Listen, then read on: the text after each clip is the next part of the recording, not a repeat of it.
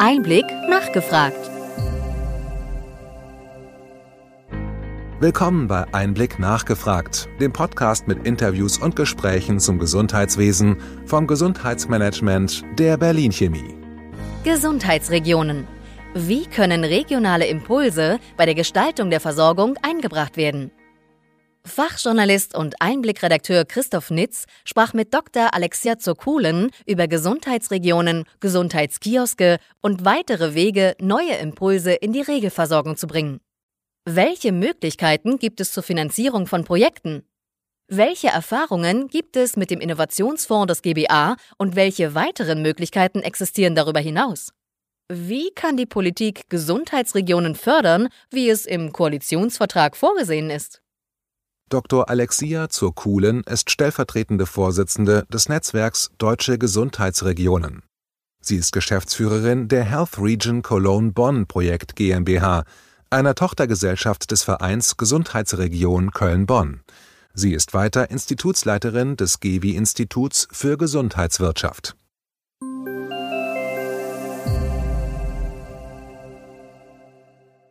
Schönen guten Tag, Frau Zukulen. Schön, dass Sie Zeit für ein Interview finden. Ähm, wir reden zurzeit viel über die Veränderung, die in der Versorgungslandschaft notwendig ist. Und äh, deshalb eingangs gleich mal die Frage, was können Gesundheitsregionen, was können solche Netzwerke leisten? Ja, eine komplexe Frage. Ähm, die Gesundheitsregionen selbst äh, sind sehr unterschiedlich. Ähm, es gibt den, den Terminus Gesundheitsregionen schon seit vielen Jahren. Ähm, ich selbst darf im äh, Vorstand des Netzwerkes Deutsche Gesundheitsregionen fungieren äh, und unsere Mitglieder, ähm, die mittlerweile äh, 25 sind, 25 Gesundheitsregionen äh, ganz äh, bundesweit, sind alle sehr unterschiedlich. Es gibt kein, keine Blaupause, es gibt kein einheitliches Muster. Ähm, einige sind eigene tragende Vereine, selber Mitgliederorganisationen, ähm, andere sind äh, GmbHs. Äh, wir haben alle unterschiedliche Strukturen, unterschiedliche Tragweiten, unterschiedliche äh, geografische äh, Abspeckungen ähm, und äh, auch, auch unterschiedliche äh, Ziele und auch äh, Foki, die wir verfolgen. Ähm, Nichtsdestotrotz ist das Terminus, wie wir es jetzt verstehen äh, und wie er im Koalitionsvertrag äh, festgehalten wurde, ähm, auch nochmal ein, ein anderer und ein ganz, ganz eigener, äh, den es mit sich, also wo wir jetzt auch damit dabei sind, mit unseren Mitgliedern, mit unseren Gesundheitsregionen, äh, ihn mit Leben zu füllen. Das heißt, was wir unter Gesundheitsregion äh, im Sinne äh, des Koalitionsvertrags verstehen, äh, ist eben tatsächlich sehr eine, ein sehr flexibles Modell, äh, was ähm, durchaus eben von der Region aus, von der Kommune aus ähm, heraus, heraus wächst und herauskommt, äh, aber auch wiederum ganz unterschiedliche Formen annehmen kann ähm, was aber natürlich den Leitfaden der integrierten Versorgung äh, auch mit sich trägt. Äh, da sind wir uns alle einig und äh, das heißt natürlich, dass für eine, ähm, für eine zukunftsfähige Versorgung äh, wir die Notwendigkeit sehen, dass diese an den Bedarfen der Bevölkerung vor Ort äh, angepasst werden soll. Ähm, das heißt eben auch, dass es unterschiedliche äh, ähm, medizinische, pflegerische und Heilberufe äh, auch involvieren sollte äh, und dass diese Akteure im Netzwerk zusammenarbeiten müssen für die bessere Versorgung der Patienten. Und dieses Netzwerk zu betreiben, darin sehen wir die größte und die wichtigste Rolle der sogenannten Gesundheitsregionen. Hm? Kommen wir von dem Netzwerk Deutsche Gesundheitsregionen, wo Sie ja stellvertretende Vorsitzende sind, zu äh, ihrem äh, äh, ja, äh, Heimat, äh, ihrer Heimatgesundheitsregion, nämlich der Köln-Bonn. Äh, was ist da quasi äh, die besondere Ausprägung? Sie sagten ja, die sind alle sehr äh, unterschiedlich. Also was ist quasi bei Ihnen in Köln-Bonn das Alleinstellungsmerkmal? Bei uns ist es so, wir haben äh, 140 plus minus Mitglieder. Das ist sehr stabil über die Jahre. Natürlich äh, verabschieden sich manche Mitglieder und dann kommen wieder neue dazu. Wir haben zum Beispiel über die letzten äh, ich sage jetzt mal drei, vier Jahre ein, ein großes Interesse bei der, in der Startup-Szene auch erwecken können, worüber wir uns sehr gefreut haben. Ähm, aber unser Alleinstellungsmerkmal ist, ich äh, schätze mal zweierlei. Einerseits die Heterogenität unserer Mitglieder, was eben auch anhand der geografischen Re Region äh, oder darauf zurückzuführen ist.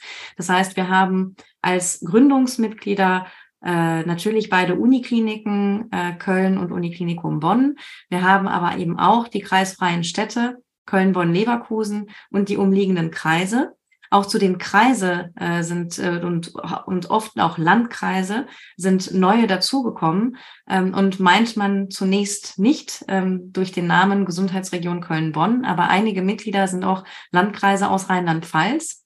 Und nämlich genau mit diesem Gedanken äh, der, der, der, der Landkreise für die Bürger und Bürgerinnen vor Ort ein Netzwerk schaffen zu wollen. Und da war die Erkenntnis eine schwere Geburt im nördlichen Rheinland-Pfalz. Damit geht man eher zum Uniklinikum Bonn als zum Uniklinikum Mainz oder auch zu anderen Häusern, die weiter weg im Süden liegen.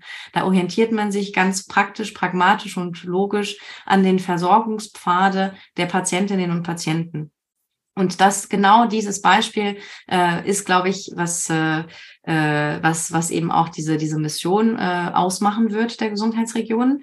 Ähm, ich möchte aber auch nicht äh, vergessen zu sagen, dass wir natürlich auch also in dieser Heterogenität der Mitglieder ähm, einerseits wie gesagt die äh, Gebietskörperschaften, aber auch natürlich viele äh, kleine und Mittelunternehmen, äh, kleine und mittelgroße Unternehmen haben, große Unternehmen, äh, ganz kleine Unternehmen, also tatsächlich äh, die, die Startups ähm, und weitere. Und da sind wir auch, äh, das ist auch, was uns, glaube ich, ähm, auszeichnet, äh, ganz viele unterschiedliche Forschungseinrichtungen, ähm, sowohl weitere Fachhochschulen und Hochschulen der Umgebung, wie auch einzelne äh, Forschungsgruppen dieser ein, dieser einzelnen Universitäten, ähm, mit denen wir eben ganz eng äh, und äh, proaktiv auf Ausschreibungen zum Beispiel äh, antworten.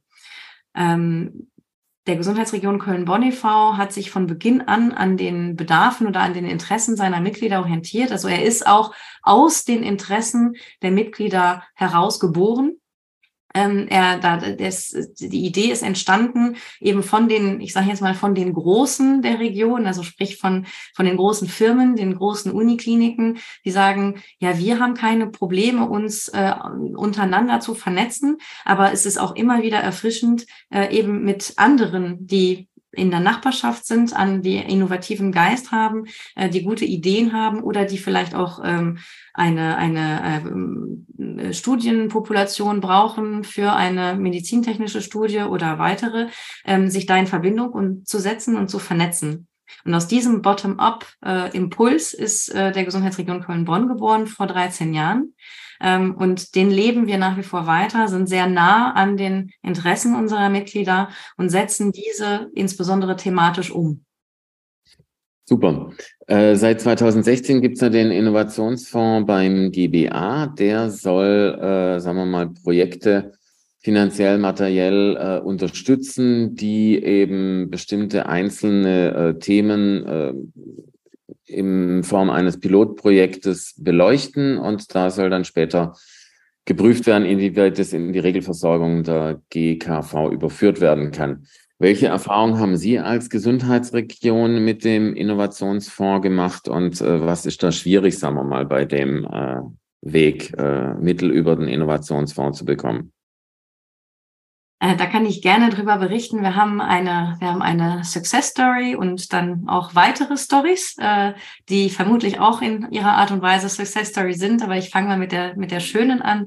Äh, wir haben im engen Austausch mit dem Oberbergischen Kreis ähm, und gemessen an der Situation, dass dort in einer, in einem ländlichen Landkreis mit einer alternden Bevölkerung, sprich auch einer alter, alternden Ärzteschaft ähm, und Praxen, die nicht mehr besetzt werden, die ganzen Themen, die wir nach wie vor tagtäglich fast äh, äh darüber lesen und hören in den Nachrichten, ähm, sind wir 2016 ins Gespräch gekommen mit einer Bedarfsanalyse ähm, und haben ähm, aus dieser Bedarfsanalyse ein Konzept geschrieben, was wir dann beim Innofonds eingereicht haben. Äh, die Idee einer integrierten Versorgung mit einem engen Monitoring, Home Monitoring von Ü65-Jährigen, ähm, multi-erkrankten Menschen, die aber zu Hause wohnen und die denen so die Möglichkeit geben, ganz, ähm, ganz ja, eng und unkompliziert äh, mit sowohl den Ärzten, Haut, äh, Hausärzte, aber auch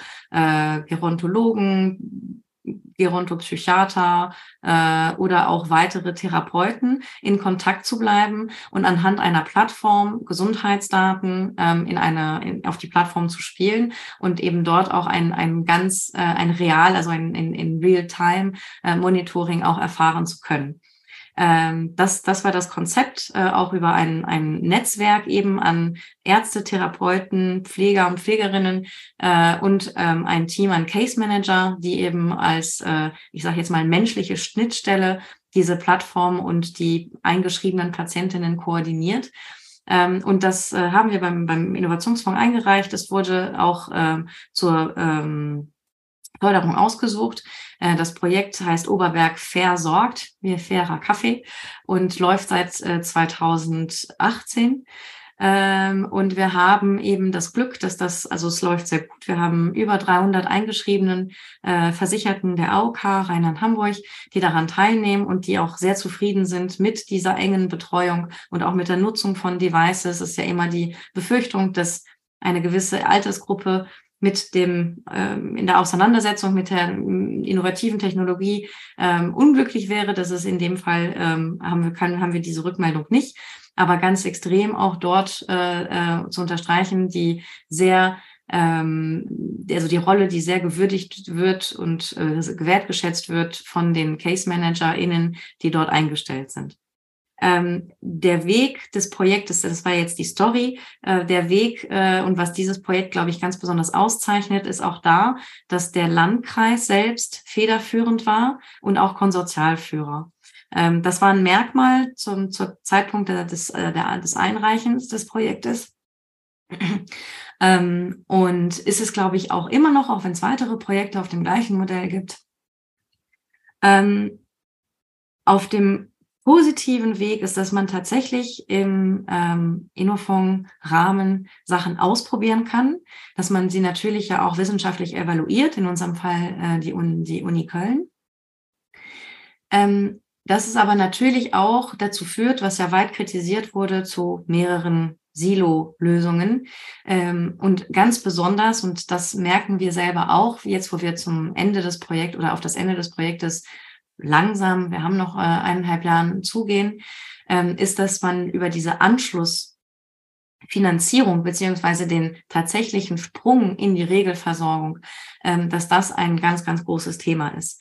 Ähm, denn laut Inofong, äh, wie Sie wissen, muss erst eben die Evaluierung durchgeführt sein, das positive Votum abgegeben werden, der tatsächliche Mehrwert festgestellt werden, um den, äh, um den Eingang in die Regelversorgung zu ermöglichen. Das kann aber natürlich alles erst Abschluss, nach Abschluss des Projektes erfolgen. Äh, und dann sind diese Versicherten, die jahrelang eine, eine sehr positive Erfahrung und einen tatsächlichen Mehrwert haben, ähm, kennenlernen dürfen, sind, werden ein bisschen hängen gelassen. Und das geht natürlich nicht nur uns so. In unserem Fall, weil es eben ein, ein, ein Landkreis ist, ein kommunaler Träger, äh, der sich sehr für seine Bürgerinnen äh, engagiert und Bürger, ähm, der bereits jetzt alles in Bewegung setzt, diesen weiter, die, die Weiterführung der Case Manager Stellen zum Beispiel zu ermöglichen. Ähm, das, das ist eine Art und Weise, das aufzufangen. Aber genau das ist auch das perfekte Beispiel, warum eine Gesundheitsregion eben so wichtig sein kann. Äh, diese Nähe äh, zu den, äh, zu den Bürger und Bürgerinnen, äh, um da die, die Bedarfe und auch den Mehrwert von neuen Versorgungsformen und Präventionsmaßnahmen ähm, eben zu erläutern und, äh, und weiterzuführen, absolut essentiell ist. Es gab in der Fachpresse eine Diskussion, Diskussion darüber, warum es so viele Leuchtturmideen gibt und warum am Schluss so wenig in der Regelversorgung landet. Ich nehme an, Sie haben die auch zur Kenntnis genommen. Und da vielleicht Ihre Frage aus der Praxis, äh, wo könnte man da, äh, sagen wir mal, den Weg, den Prozess verbessern, dass das eben nicht nur äh, immer Projekte sind, die sehr viel Papier in der e Evaluation nach sich ziehen, sondern dass wirklich mehr ankommt in der Regelversorgung. Ähm, da stelle ich gerne äh, ein, eine These vor, die wir eben im Netzwerk Deutsche Gesundheitsregion ähm, provokant mal in die Mitte stellen, ähm, wo wir sagen, wie Sie es gerade erläutert haben, aufgrund dieser die, dieser, dieses Zwangs ähm, der, die Evaluation oder die positiven Effekte der Evaluation erst ähm, eben vorzuzeigen, bevor dann eine Entscheidung getroffen werden kann, könnte man den Prozess umdrehen. Und es könnte ja, wenn er, also natürlich darf, natürlich muss es in gewisser Maßen evidenzbasiert sein. Aber wenn erste Ergebnisse, also eben keine, wenn Interim-Ergebnisse, erste Ergebnisse äh, darauf hindeuten, dass es positive Effekte gibt, auch wenn noch keine absch abschließende Evaluation durchgeführt wurden konnte, ähm, wäre es dann, oder warum würde man dort den, Spieß nicht umdrehen? und den Beweis anfragen, dass es zum Beispiel zu Mehrausgaben führt. Also dass man den Spieß umdreht, dass die Erfordernis eines Beweises nicht bei den neuen Versorgungsmodellen liegt, sondern an denjenigen, die sie dann schließlich zahlen und dass die beweisen müssen, dass das Status quo tatsächlich besser ist. Mhm. Spannender Ansatz, ja, auf jeden Fall. Ähm äh, wir hatten eingangs, hatten Sie ja auch erwähnt, äh, dass die Gesundheitsregionen im Koalitionsvertrag sind. Dort finden sich auch die Gesundheitskioske. Äh, Bundesgesundheitsminister Karl Lauterbach hätte gerne 1000 Stück davon. Jetzt ist allerdings bei den Vorzeigeprojekten in Hamburg, haben die Kassen gesagt, nee, sehen wir nicht so ganz, dass wir das finanzieren, weil das nicht zu unseren Kernaufgaben gehört. Und wenn quasi die Politik äh, unseren äh, Finanzrahmen einschränkt, dann sind wir für sowas nicht bereit, äh, im Prinzip äh, die Kosten zu übernehmen. Sehen Sie da äh, eine Chance, weil es ist ja ein sehr wichtiges Projekt auch für die ähm, Legislatur von Karl Lauterbach. Und ähm, wo sehen Sie da aus Ihrer Erfahrung äh, aus der Gesundheitsregion Köln-Bonn eine Chance, dass da doch äh, noch ein Erfolg am Ende draus wird, weil jetzt wirkt es ja so auf den ersten Metern schon, als ob die ganze Idee, sagen wir mal, nicht ankommen könnte. Ja, da haben, da haben Sie es, äh, es richtig, äh, richtig dargestellt. Ähm, es, es ist wirklich misslich, dass, ähm, dass die Gesundheitskioske als ähm, ähm, als Nadelöhr des Gesamtkonzeptes mittlerweile dastehen. Die Gesundheitskioske sind ein ganz, sind ein wichtiger Baustein des des Gesamtkonzeptes Gesundheitsregion. Ähm, aber ein Gesundheitskiosk selbst ist wirklich, es ist eben auch nur ein Baustein. Es ist auch, es ist auch nicht das komplette Fundament, äh, ganz im Gegenteil. Äh, es ist, äh, es ist ein Ziegel. Ähm, und den wegzunehmen, würde einen Teil des Konzeptes, ähm, also er würde fehlen, sage ich, sag ich eindeutig, aber er, er, es heißt eben nicht, dass das gesamte Konzept scheitert. Wie, wie ich es zu, zu Beginn ähm, auch angedeutet hatte, das Wichtigste, wo also quasi die Kernaussage, was sind Gesundheitsregionen? Es sind Netzwerke. Es sind Netzwerke, um neue ähm, Versorgungspfade zu ermöglichen, ermöglichen beziehungsweise um eine Multipro den, um den multiprofessionellen Ansatz, den sektorenübergreifenden Ansatz in der Versorgung zu verbessern. Das heißt, dass dieses Netzwerk, das ist, das ist das das ist die, die Basis des Hauses, das ist, das ist der komplette äh, Grundstein. Und das Netzwerk kann dann unterschiedliche Ebenen bespielen. Das kann ein kommunales MVZ sein. Das kann ein, ein, ein, äh, ein übergreifendes Gesundheitszentrum sein. Es kann ein integriertes oder äh, primär, primär versorgendes Gesundheitszentrum sein. Es kann, das Netzwerk kann auch schließlich für eine ganze Region oder für ein ganzes Bundesland. Wenn man an ein kleineres Bundesland denkt, könnte dieses Netzwerk das komplette ähm, System der integrierten Versorgung dann bespielen. Aber auch in diesen regionalen Grenzen zu denken, also von der Kommune auf den Landkreis, auf das Bundesland, engt einen immer ein, weil man denkt immer an die, an, an geografischen Grenzen. Und ich glaube, das ist der Fehler.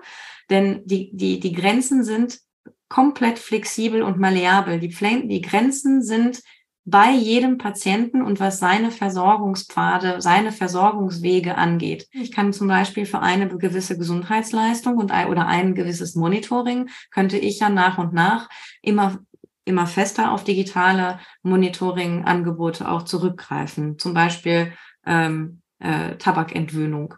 Ähm, das heißt, das ist mein individueller Pfad und das heißt, meine Gesundheitsregion wird ganz anders sein von die meines Mannes. Äh, die wird und dann noch mehr von meiner 70-jährigen Nachbarin, die vielleicht kein Auto mehr hat und alles sehr lokal haben muss. Und ich glaube, das ist das, das, das Wichtige, was man beibehalten sollte, ist, dass diese, dass diese Flexibilität der Gesundheitsregion und dass diese Netzwerkfunktion, diese Koordinationsfunktion essentiell sein muss. Ich muss eigentlich nur wissen, wen ich fragen muss. Und deswegen sind die Kioske wichtig, weil es gibt die Menschen, die nicht wissen, wen sie fragen können. Ich weiß, ich habe vielleicht eine App und dann noch ein, ein, ein ähm, ich habe auch ein, ein, ein, meine, meine Krankenkasse bietet mir äh, eine, äh, eine App an mit meinen Daten, die kann ich auch weiterschicken. Ich kann meine AU elektronisch hochladen. Ähm, das ist alles kein Problem. Ähm, und ich weiß auch sonst nicht zurechtzufinden. Wir haben aber einen ganz großen Teil von Menschen, die Gesundheitskompetenz ist extrem niedrig in Deutschland, ähm, die äh, überhaupt das, das Lesevermögen der Menschen ist extrem niedrig, also immer schlimmer, äh, durch, auch durch die Pandemie, aber nicht nur, so dass wir eine doppelte Belastung äh, von Menschen haben, die sich nicht gut orientieren können, die nicht gut wissen, ähm, wo Informationen überhaupt zu finden sind. Und da ist tatsächlich ein Angebot für einen Gesundheitskiosk in einem kann urbanes Setting, kann aber auch ein land ländliches Setting sein, weil auch da ist Mobilität eine große Frage. Und dass man aber weiß, ich gehe dahin, mir wird geholfen. Mir wird dort gesagt, wo ich mich testen lassen kann, wo ich eine Blutabnahme machen kann, ähm, an wem ich mich wenden kann. Vielleicht gibt es auch Fahrgemeinschaften, vielleicht gibt es äh, weitere Lotsen, die mich eben auch orientieren können. Diese Orientierungsfunktion wird immer stärker benötigt werden. Und da alleine, ähm, also diese Funktion, dass, dass, dass diese Funktion, das heißt, es ist eine neue Funktion, ähm, die es vorher als solche nicht gab. Die haben andere Strukturen vorher übernommen. Diese Strukturen brechen aber weg. Und zu verstehen, dass diese Orientierungsfunktion im Gesundheitswesen eine tatsächlich immense Kraft hat für Präventivmaßnahmen, Monitoringsmaßnahmen, das Auffangen von äh, auch von von schwereren auch psychischen Erkrankungen zum Beispiel, ähm, die auch zunehmen werden. Ähm, wir haben es gesehen und wir wissen es durch die Studien ähm, durch die Pandemie, aber auch die weiteren Faktoren äh, auf dieser Welt. Das sind alles Sachen, da bedarf es mehr Augen und Ohren. Und je mehr ähm, Menschen wir dafür bewegen können, dies ähm, auch professionell zu machen, umso besser. Das heißt, die Kioske, Strickstrich, man kann sie nennen, wie man möchte, Lotsen, Case Manager, ich sage Kümmerer und Innen, ähm, Menschen, die anderen Menschen in, also quasi diese Kompetenz und diese äh, äh, Befähigung weitergeben, das ist, das ist der Putz des Hauses. Und da, dann haben wir eben dieses Konstrukt Gesundheitsregionen. Die Politik möchte ja die Gesundheitsregionen stärken. Sie hatten die äh, entsprechenden äh, Passagen auch aus dem Koalitionsvertrag der Ampelregierung erwähnt. Was aus Ihrer Sicht sollte denn zwingend äh, von der Politik bedacht werden, wenn die Gesundheitsregionen gestärkt werden sollen? Also was schreiben Sie quasi ins Pflichtenbuch für die äh, Politik? Was müsste passieren? Es ist eine doppelseitige Rolle. Einerseits eine Befähigung der Kommunen und Kreisen ähm, ein, äh, und auch zeitgleich einen, äh, einen strukturellen Rahmen eben äh, bieten, ohne zu verbieten. Das heißt, es ist natürlich ein, es ist ein schmaler Grad äh, zwischen ähm, auch ähm, aus den aus den unterschiedlichen Sozialgesetzbüchern dort die ähm, zum Teil versteckten Befähigungen, die vielleicht herauszuputzen, die zum Teil versteckten Grenzen oder auch äh, Einschränkungen äh, rauszunehmen äh, und im Schulterschluss mit den Kommunen und Kreisen an diesen regionalen Lösen, Lösungen zusammenzuarbeiten. Mhm. Vielen Dank. Äh, noch ein Aspekt, wenn Sie erlauben, zum Schluss, und zwar äh, die sogenannten Big Player äh, entdecken den Gesundheitsmarkt für sich. Das heißt also, Amazon äh, lässt äh, in Sachen Krebs forschen. Amazon kauft Arztnetzwerke, nicht in Deutschland, aber in den Vereinigten Staaten. Und bei uns in Deutschland ist äh, neben vielen anderen auch plötzlich der ADAC mit einer App am Start und geht Kooperationen ein. Will sagen, ähm, während äh, die traditionellen Akteure des Gesundheitswesens sich in technischen Grenzen, in geografischen Grenzen und in manchmal mentalitätsbezogenen Grenzen bewegen, kommen große Big Player, die auch viel mehr in Startups investieren können etc. auf den Markt.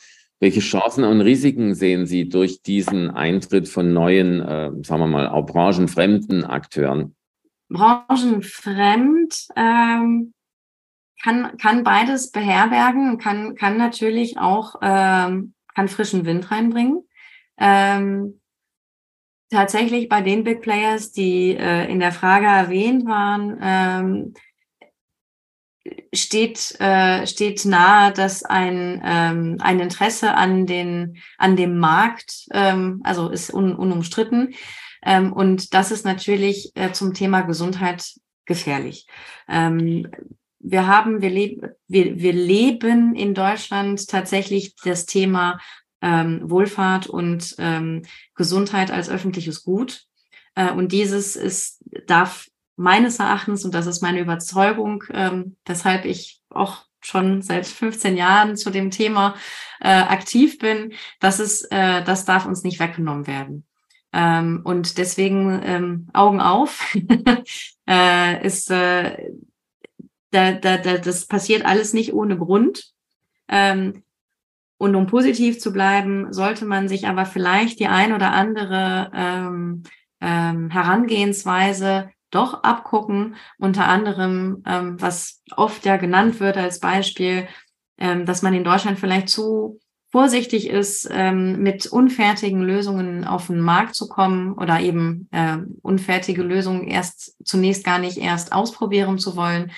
Ähm, da müssen wir mutiger werden und ich glaube, das ist das ist das positive Beispiel, was man äh, an an den Big Playern äh, abgewinnen kann. Ähm, testen, wie etwas, wie eine neue Lösung läuft äh, und dann in einem iterativen Prozess sie zu verbessern und auch bedarfsorientierter, kundenorientierter äh, eben verfeinern und nochmal äh, noch präsentieren.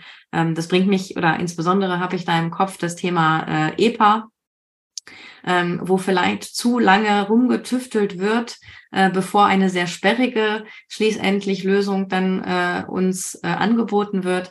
Da äh, machen es unsere europäischen Nachbarländer uns es anders vor. Ähm, ich nenne jetzt mal als Beispiel Frankreich. Ich bin selbst Deutsch-Französin und hab, ähm, bin dort groß geworden und meine Familie wohnt auch noch dort. Ähm, die Einführung einer circa EPA liegt jetzt schon einige Jahre zurück. Da waren die Daten aber tatsächlich noch nicht strukturiert. Das waren PDFs. Aber das war mein Datensafe. Das war mein, da konnte ich Laborergebnisse, Arztbriefe, Medikationspläne, entweder wurden sie dort von meinem, von dem Leistungserbringer oder von dem medizinischen ähm, oder Apotheker wurden dort gespeichert oder ich konnte sie selber dort speichern. Also ich wurde auch schon ermutigt, meine Informationen dort selber abzuspeichern wie gesagt, in PDF-Form. Eigentlich relativ uninteressant, weil es ja auch nur dann ein Datenfriedhof war, aber es war, aber es hat quasi eine gewisse ähm, Sensibilisierung tatsächlich bewirkt, auch bei älteren Menschen. Äh, und das hat eben, jetzt, jetzt haben sie diese Daten in, also das gleiche Produkt wurde quasi revamped und jetzt sind es strukturierte Daten. Jetzt sind die Laborergebnisse eben äh, strukturiert. Jetzt sind die Medikationspläne, also vielleicht nicht alles, aber so peu à peu sind eben diese Informationen dort auch strukturiert vorhanden. Und ich glaube, dieser Mut, auch etwas un und Imperfektes äh, eben schon, schon ausprobieren zu wollen und sich auch an einige Fragen dann im Real-Life-Labor reiben zu wollen, ähm, das könnte, es könnte uns gut tun.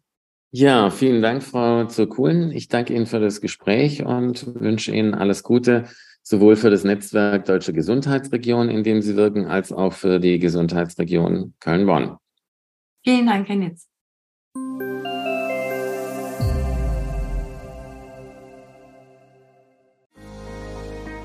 Wir hoffen, dass Ihnen diese Ausgabe von Einblick nachgefragt gefallen hat.